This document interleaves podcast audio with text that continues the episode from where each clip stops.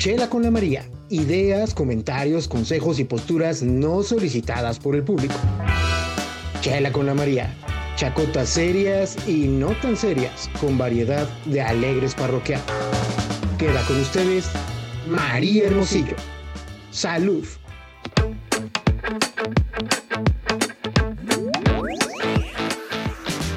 Bienvenidos hoy Chela con la María. Es un programa especial, Día del Niño. Y pues hoy Chela con la María se va a convertir en Frutzi con la María. Hoy tengo a dos invitados muy especiales. Son dos chavos, niño, niña, increíbles actores. Están en el último semestre ya de teatro de mi alma mater además, del CEDAR Luis Espota Saavedra. Y bueno, para mí es como muy bonito tener estos niños hoy aquí, donde pues bueno, nos vienen a presentar un trabajo eh, que han hecho ellos, ella como actriz, él es el director, el escritor de, de este proyecto que se llama La Bailarina.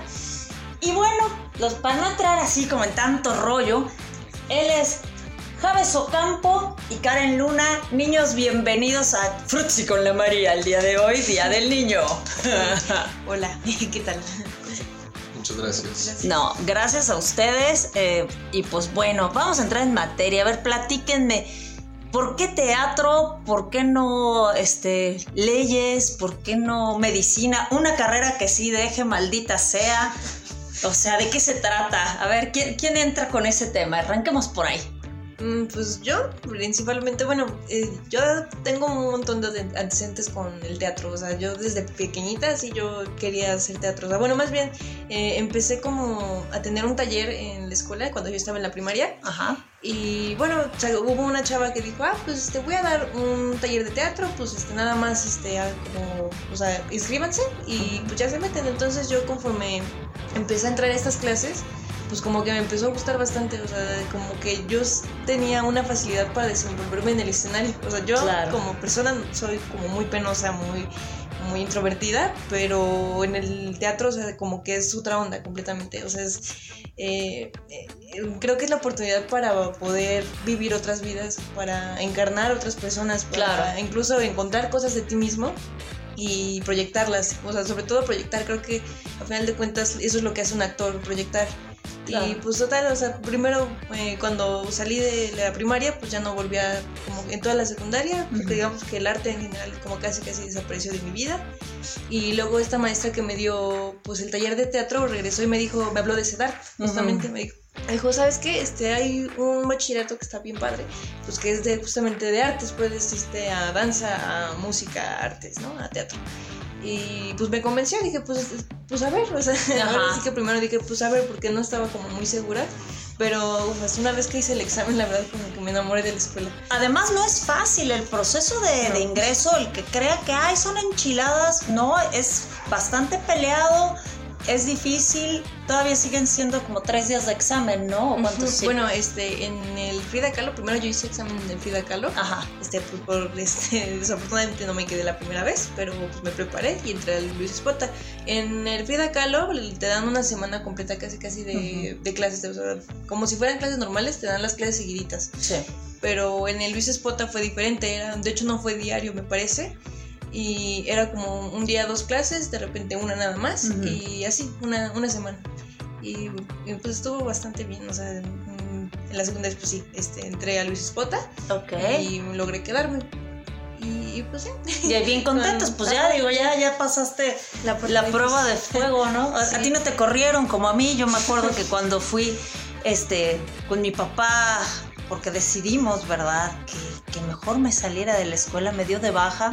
Ya tenían mi baja hecha, imagínense. Y sí, por borracha, evidentemente, hay cosas que nunca cambian, pero bueno.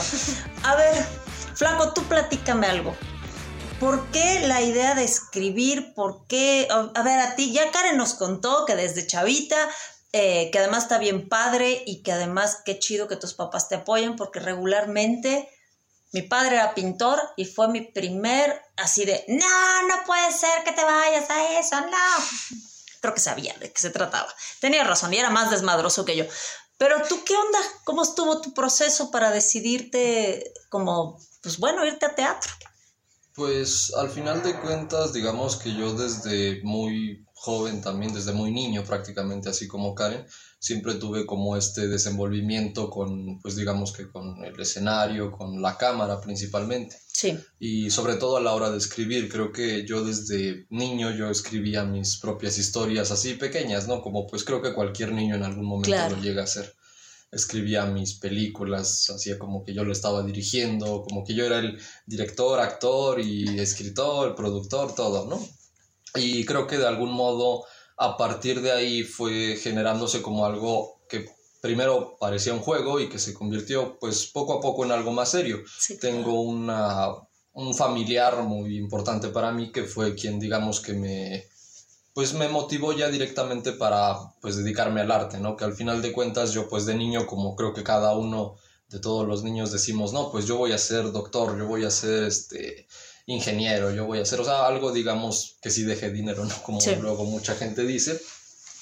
Pero pues esta persona me dice, oye, pues yo veo que tú escribes bien, yo veo que tú tienes una voz bonita, ¿no? Bueno, yo no sé si tengo una voz bonita, pero ella me decía eso. Sí. Y pues dentro de eso, pues yo dije, bueno, voy a, voy a probarlo, ¿no? Voy a, voy a tratar de hacer algo, pues como tal mío y fue cuando escribí un pequeño tratamiento de un pequeño guion.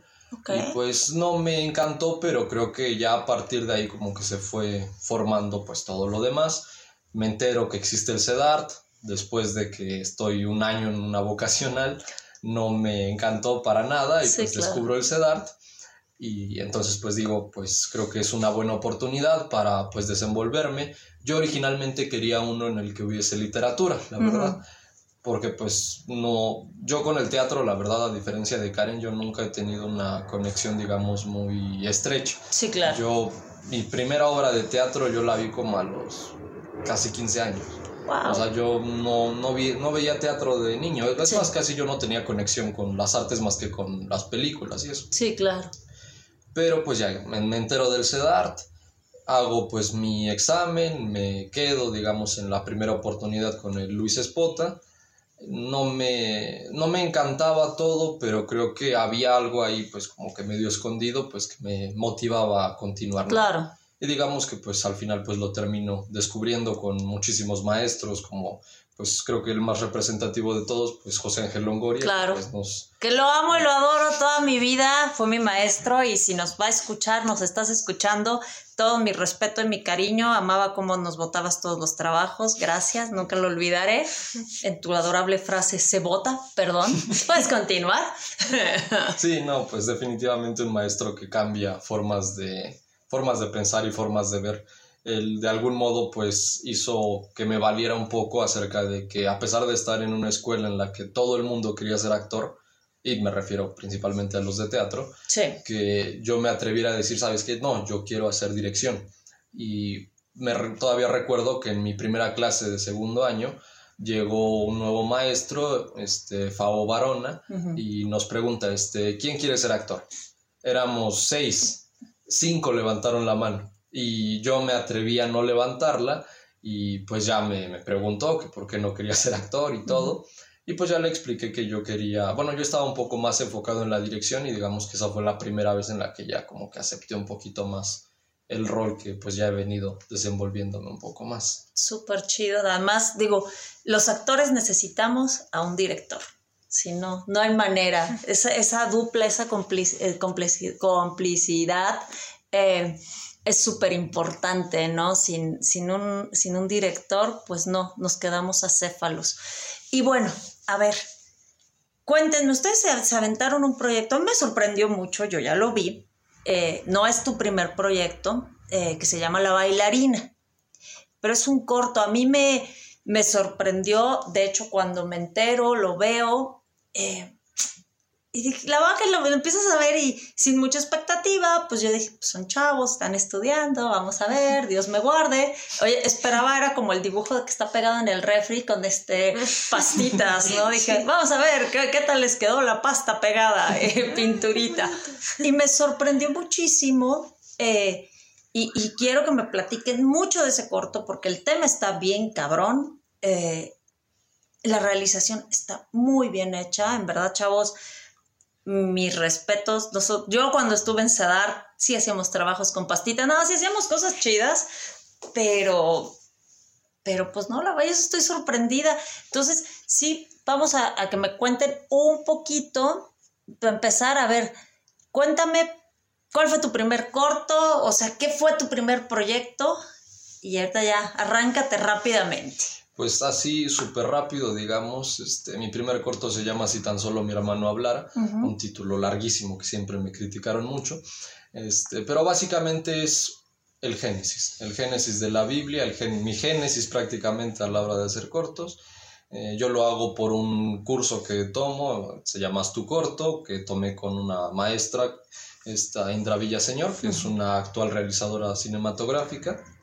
Y pues básicamente digamos que mi primer corto, para resumirlo, es la historia del Génesis, la historia de Adán, de Adán y Eva, la historia de esta, digamos, esta, este ente, esta Lucifer, digamos así, que digamos que sucumbe a Adán para que pues peque, ¿no? De algún modo. Solo le di un pequeño giro de tuerca al final del cortometraje cuando podemos observar que Dios, digamos, en este caso representado como el padre de Adán, veta a ambos del paraíso, que sería una casa, y a la hora de que salen, corta, corta la, la cámara y la siguiente toma inmediata vemos a lo que sería el personaje de Lucifer, que es una joven de más o menos nuestra edad también, que va con una carreola la abre y ve ahí adentro a un bebé. Y ese bebé después se fragmenta en más pedazos, digamos, y se ve como pues varios bebés, ¿no? Prácticamente, como digamos, pretendiendo el simbolismo de que al final pues todos somos criados por el diablo una vez que nos hubiesen desterrado, ¿no? Digamos, claro, un, término un poquito hasta pretencioso. Pero qué interesante, ¿eh? O sea, la verdad, Javes, te escucho hablar Quiero que sepan que estos dos niños tienen 18 años, son unos bebés, em, y te escucho con una madurez que, híjole, no, no, la verdad sí, sí me, me tienes sorprendida. Digo, no, es la primera plática que tenemos, eh, pero, pero wow, que está muy chido. Ojalá podamos. Y este todavía está ese corto, existe. Sí, ah, sí, pues sí, bueno, de hecho es estar publicado en una revista estudiantil que tienen unos compañeros nuestros. Ok. Se llama Revista Bacanal y dentro de esa, bueno, hay varias publicaciones de cuentos, de varias cosas y entre ellas pues está ahí mi cortometraje. Ok, a ver mis niños, vamos a un corte comercial porque pues hay que dejar que entre nuestros patrocinadores y estás en Chela con la María, no te desconectes, seguimos con estos niños maravillosos y talentosos.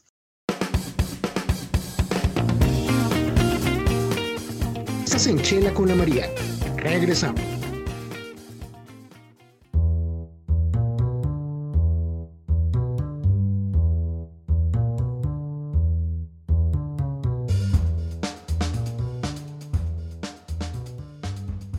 Y a ver, niños bonitos, preciosos y divinos, cuéntenme, la bailarina es un proyecto muy ambicioso. Eh, la temática realmente gira en el mercado de la carne, que es la trata, la trata de mujeres. Y pues bueno, a ver, platíquenme por qué y qué onda con este proyecto. Pues básicamente la idea se origina hace más o menos unos dos años, cuando yo escribo un pequeño tratamiento de un guion acerca de una joven que está mirando por una rendija y pues de algún modo ve casi como toda su vida pasar y ella se mantiene cautiva dentro de cuatro paredes. La historia pues digamos que fue evolucionando conforme los tratamientos de guion fueron cambiando. Esto pues me apoyó justo la maestra que había mencionado, esta Indra Villaseñor, yo le mando el guion, ella lo ve y me dice es que sabes qué, tiene tal y tal y tal y tal problema yo me, me, mandó un corto, un cortometraje que a mí me impactó bastante, que habla justo sobre la trata de mujeres. Y más allá incluso de la trata en sí, habla un poco más sobre la prostitución directamente y sobre cómo, cuál es la naturaleza de esta y casi casi lo que ocasiona y cómo es que puede terminar. Yo veo este cortometraje, es de algún modo una pequeña influencia que yo tomo a partir de, esto y pues ya empiezo a escribir un nuevo tratamiento para la bailarina más o menos digamos que casi un año después de que ella me manda ese corto. Y pues yo me entero que hay una, hay una casa de renta en la que yo constantemente digamos que voy, que se llama Renta una 7D. Dentro de esa casa de renta salió un concurso, el concurso se llama Asma Cine, en su edición del 2020, y pues pedía un guion, pedía pues digamos que toda una carpeta para una producción directa. Y pues los ganadores iban a ser, iban a ser patrocinados como tal en la realización desde digamos que desde la preproducción hasta casi la postproducción, ¿no? Digamos que iban a hacer cierto tipo de apoyos. Yo pues digamos que termino un tratamiento que pues ya me parecía como un poco más adecuado, lo mando a la convocatoria, me olvido por completo de la bailarina por algunos meses y pues al final recibo la noticia de que mi corto no fue como tal el ganador oficial, pero mantiene una mención honorífica. De hecho, pues se puede encontrar todavía en la página de Renta 17D. Ok. Y pues ahí entonces ya me, me dan como tal la mención honorífica que incluía pues un apoyo como tal en la producción. Y pues esto se empieza como a arrancar más o menos por ahí de enero, febrero más o menos. Por enero, febrero empieza como tal. Del 2021. ya del 2021. Recibo la noticia por ahí, de hecho, de principios de enero, de principios del año. Y por ahí de finales de enero se empieza como tal la, la producción. Y pues básicamente... ¿Cuántos actores participan en este, en este corto, Karen? Realmente eh, técnicamente solo somos dos, o sea, los demás fueron como más extras. Bueno, eh, hubo una parte en la que nos apoyó muchísimo y de verdad se lo agradezco un montón. Un profesor este, que, bueno, a mí no me dio, no tuve la fortuna de tenerlo en actuación, como lo tuvo aquí Javes, Ajá. pero me dio historia del arte, de, digo, historia del teatro. Y el año pasado es Fabo Barona y de verdad es un súper profesor y me ayudó muchísimo a lo largo de toda la grabación. De hecho, él fue como el que nos orquestó, por decirlo así, él fue el que nos dirigió. Eh, Javes estuvo más como por el lado de la cámara, de los lugares, cómo iban a ser las tomas, Ok. todo. Eh, pero Fabo fue quien nos acompañó a mí y a mi compañero este, David Ballesteros, que fue de Tony. Eh, y de verdad nos ayudó muchísimo. O sea, por ejemplo, recuerdo la, creo que la escena que todos recordamos muy bien es una que está frente al tocador después de, pues, de todo lo que pasa, ¿no? Este, está Sophie. Y Sophie es tu personaje. Sophie es el personaje principal, la que está encerrada. Y me ayudó mucho, sobre todo a la contención. Creo que esto fuera una parte difícil, pero al mismo tiempo súper interesante, súper profunda. Claro porque se trataba como de una contención. Lo que recuerdo mucho fue que me decía, recuerda como cuando has estado deprimida o, incluso cómo se sentiría una chica así, o sea, estar encerrada y saber que ya de verdad todo se terminó. O sea, una, una contención muy, muy fuerte. De hecho, esto me recuerda a cuando Javes justamente, digamos que retomó el guion. Eh, en primera instancia, primero como que eh, Sophie era un personaje como un poco también incluso este, más malicioso, ya que al principio no iba a ser directamente la trata. De hecho, justamente como es un tema pues, eh, pues muy fuerte, muy, muy, sensible, sobre todo en estos momentos, eh, pues como que nos daba, o sea, tanto él como a mí le decía, pues da miedo como que tocar ese tema y que a lo mejor la vayamos a regar, de que como que no vaya por ahí, ya que no iba direccionado por ahí. Primero iba a ser como pues del encierro, algo como un poco más de, no de problemática social, sino problemática interna de a lo mejor del ser humano. Pero cuando salió esto de la convocatoria de la RCTD, Renta una 7D, eh, pues Javes lo retomó y dijo, ¿sabes qué? Pues nos vamos a lanzar, vamos a hablar de este tema y vamos a ser cuidadosos. Y entonces, primero eh, Sophie va a estar direccionada a decir, ¿sabes qué? Me voy a casi casi como vengar, por decirlo así, de que voy a hacer que esta persona me saque y la mato pero justamente yo recuerdo que le di como... No nos la spoilees porque yo quiero que nuestro, nuestro público la, la vea, ¿eh? No nos la spoilees. okay. No seas así. sí, sí, sí. Este, pero pues le dije, no, cámbialo completamente, o sea, porque no, creo que es un poco irrealista, o sea, ¿cómo, cómo lo vas a lograr, no? ¿Cómo una persona lograría eso?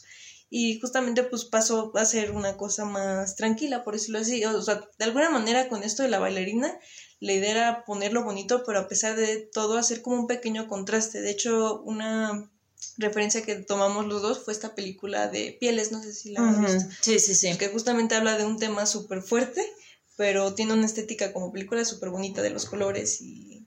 Claro, es que además al final eh, no necesariamente, bueno, de arranque no es un tema bonito, eh, yo creo que ustedes lo están, y me, me agrada mucho eh, que lo estén reflejando, y no necesariamente las cosas como son, ¿no? Yo soy de esa adorable y asquerosa generación que si es negro, pues es negro, güey, no va a ser gris, es negro, y, y si es una chingadera, es una chingadera. Y lo que se está viviendo, y ustedes también, la verdad que ya ustedes fue una generación que los papás ya no los dejábamos salir a jugar a la calle, eh, porque puta, ya uno como papá veía a los hijos, yo tengo hijos de su edad, tengo una hija de su edad, eh, cuando se va a un metro y medio lejos, ya dices, puta, ya, la, ya la secuestraron, mataron, violaron. O sea, entonces ustedes han crecido con esa, ese terror de los papás, ¿no? Que, siempre vamos a estar, que te vayas a la escuela.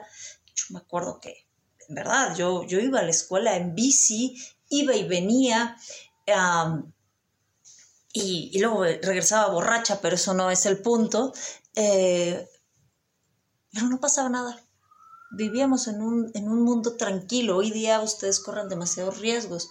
Entonces, yo creo que ha sido muy interesante que, que reflejen y como tú lo dices, ¿no? Con, cuidando hasta la estética, porque podrían haber hecho una porquería, honestamente, y la va su trabajo es muy valioso, en verdad, a, a, nivel actoral, a nivel dirección, a nivel cámaras, está muy bien cuidado. A mí, me, en verdad, se los digo y de corazón se los digo, me, me sorprendieron gratamente. Entonces, pues yo creo que por ahí va. Ahora, ¿qué, qué respuesta ha habido de la gente con este corto? ¿Qué ha mm. pasado? ¿Qué pasó después de la bailarina? Que aunque no ganaron, eh, ¿qué, ¿qué, ha habido? ¿Qué, qué sigue? ¿Qué, ¿Qué, sigue? ¿En qué sentido? Para, para ti como actriz, para ti como, como escritor, como director, o sea, ¿qué les dejó? Porque esto es importante, ¿no? Ya al margen de la catarsis, que obviamente ahora te tienes que quitar la piel de Sofía, eh, pero tú te tienes que seguir en tu papel y agarrando tu papel para escribir, ¿no? ¿Qué onda?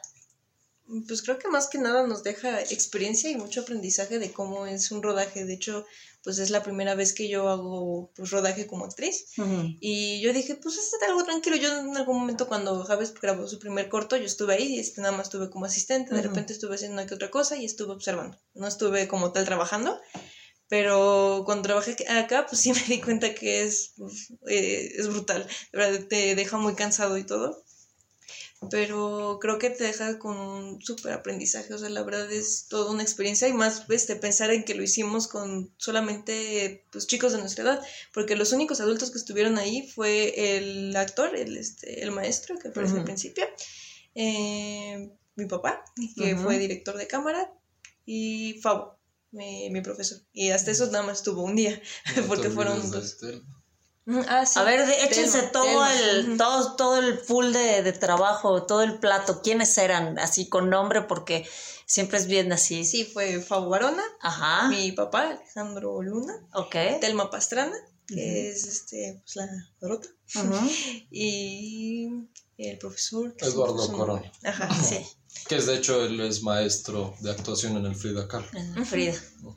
Qué chido. ¿Y cómo es que se involucra él ¿Cómo cayó con ustedes? Fue algo bastante curioso, ya que yo mataba porque fuese José Ángel Longoria el, ese personaje. Sin embargo, pues ya por toda la situación en la que nos encontramos, la pandemia, la edad del profesor. No digas eso, él sigue siendo guapo. siempre, siempre. Este, pero, pues yo, le, yo le llamo a Longoria y le digo, este, profe, pues tengo este corto, me encantaría que usted participara, le mando el guion, él lee el guion y me dice, ¿sabes qué? Me gustó mucho el guion, pero la verdad es que por la situación no le tengo miedo al, a la pandemia, no le tengo miedo al virus, pero sí le tengo respeto.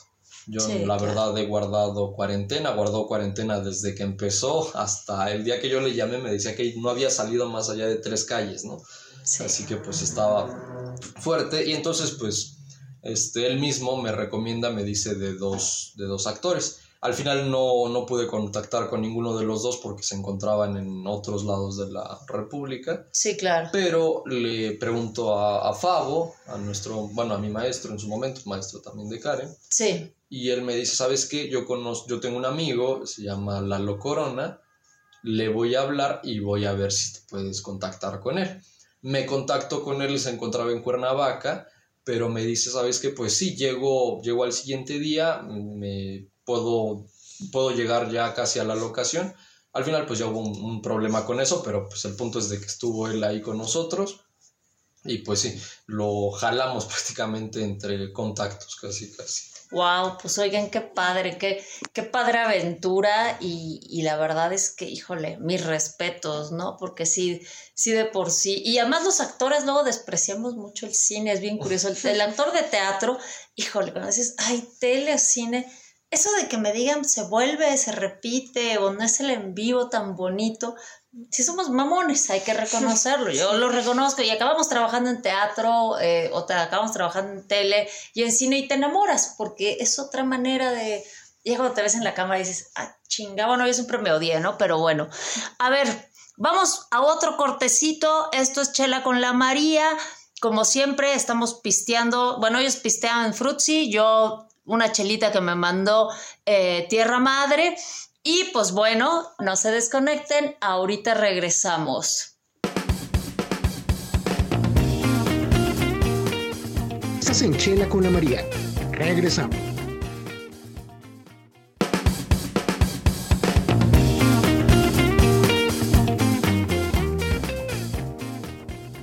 Y regresamos a Chela con la María. Y a ver chicos, ¿qué sigue ¿Dónde pueden ver la bailarina? ¿Qué onda? A ver, cuéntenme qué, qué va a pasar. Dale, el que quiera. Pues yo creo que como dijo Karen, ¿no? Que nos deja la bailarina, nos deja aprendizaje, nos deja experiencia y creo que pues además pues sí nos deja bastantes oportunidades, ¿no? Y pues entre ello pues yo pues tuve la oportunidad de enviar el cortometraje, pues digamos que ya tuviera una trascendencia más de lo que habíamos hecho, ¿no? y pues en particular lo envié a dos festivales de cine. El primero es el Festival Internacional de Cine de Guanajuato, que pues abrió convocatoria y exactamente el día que la cerraba, exactamente el día 20 de abril, exactamente ese día yo lo mando. Lo mando el, el, último día de la convocatoria. Estuve presionando muchísimo a quien nos ayudó con la postproducción, que por cierto pues también hizo un trabajo pues increíble, ya que sin él pues sí hubiera quedado un poquito mal, se llama Eric Sánchez, también es una persona que nos estuvo apoyando muchísimo. Y pues ya no, lo mando a ese festival, lo mando principalmente porque pues el Festival Internacional de Guanajuato pues tiene ahí conecte con los premios Oscar, ¿no? Y no porque pues crea que vaya a llegar algo así, pero sí porque no, es un buen conecte, al final de cuentas. Y además de eso, pues digamos que en el festival en el que parece que sí estamos haciendo un poquito más de ruido, porque ese sí da como ciertos avisos de lo que va ocurriendo. Es el Festival Indie Short Award Cannes, que es como una filial del Festival de Cine de Cannes. Es su primer año de exhibición, este año es completamente para cortometrajes y pues a la hora de que yo mando el corto, pues me piden mandarlo para dos categorías. Y pues lo mandé para mejor director estudiante masculino y mejor actriz nueva. Lo mando para estas dos categorías que de algún modo me sugieren. Sí. Y pues cuando tú subes un cortometraje a estas plataformas, en este caso se llama Film Freeway, dentro de esto los organizadores de diferentes festivales y sobre todo para los que lo mandas pueden ver el corto, pueden dar opiniones prácticamente y al mismo tiempo pueden pasar el corto entre diferentes festivales y pues digamos que este año ha sido como muy importante para estos festivales como la pues la admisión a ciertos cortometrajes internacionales, más que nada los latinos, más que nada los mexicanos. Y pues hace poco me llegó una noticia, bueno, una noticia digamos como un poquito tenue, pero me llega un descuento para aplicar al Venecia Short Awards, también al New York Short Awards y pues Eso significa que pues ya vieron el corto, ¿no? Que ya vieron el corto, que sí les gustó e incluso pues ahí presumiendo un poquito, pues Indie Short Award Canes ya me sigue en Instagram, ¿no? Así que... Que eso ya es bueno, ¿no? Está de pelos, ¿no? Está padrísimo. A ver, redes sociales, ¿dónde vemos el corto? ¿Qué onda? Pues nosotros lo que hicimos fue que hicimos diferentes funciones diferidas. Cada cierto tiempo nosotros ofrecíamos una función. Las primeras funciones fueron fueron por ahí de abril, finales prácticamente. Hicimos dos funciones, una a las 3 de la tarde y otra a las 8 y media de la noche. Y luego hace un poquito menos hicimos una pequeña función de medianoche. Y pues lo que, digamos que lo que sucede es que pues para recaudar un poquito y para recuperar un poquito de todo lo que estuvimos invirtiendo, pues digamos que cobramos un pequeño precio, digamos, simbólico de admisión. Y pues lo que hacemos es que mandamos una liga de YouTube, esa se, digamos que se libera cada que lo enviamos a las personas que digamos que pagaron su admisión. Ok. Y ahí es cuando pues lo pueden, pueden ver el cortometraje. Ok, yo creo que van a volver a hacer otra, otra exhibición, pretenden hacerlo para que nuestro público que lo quiera ver y que se caiga y se moche con una lana, estos niños son muy talentosos y, y hay que apoyarlos. Eh, además es el Día del Niño, hombre. ¿Cuánto están cobrando de cuota para poderlo ver?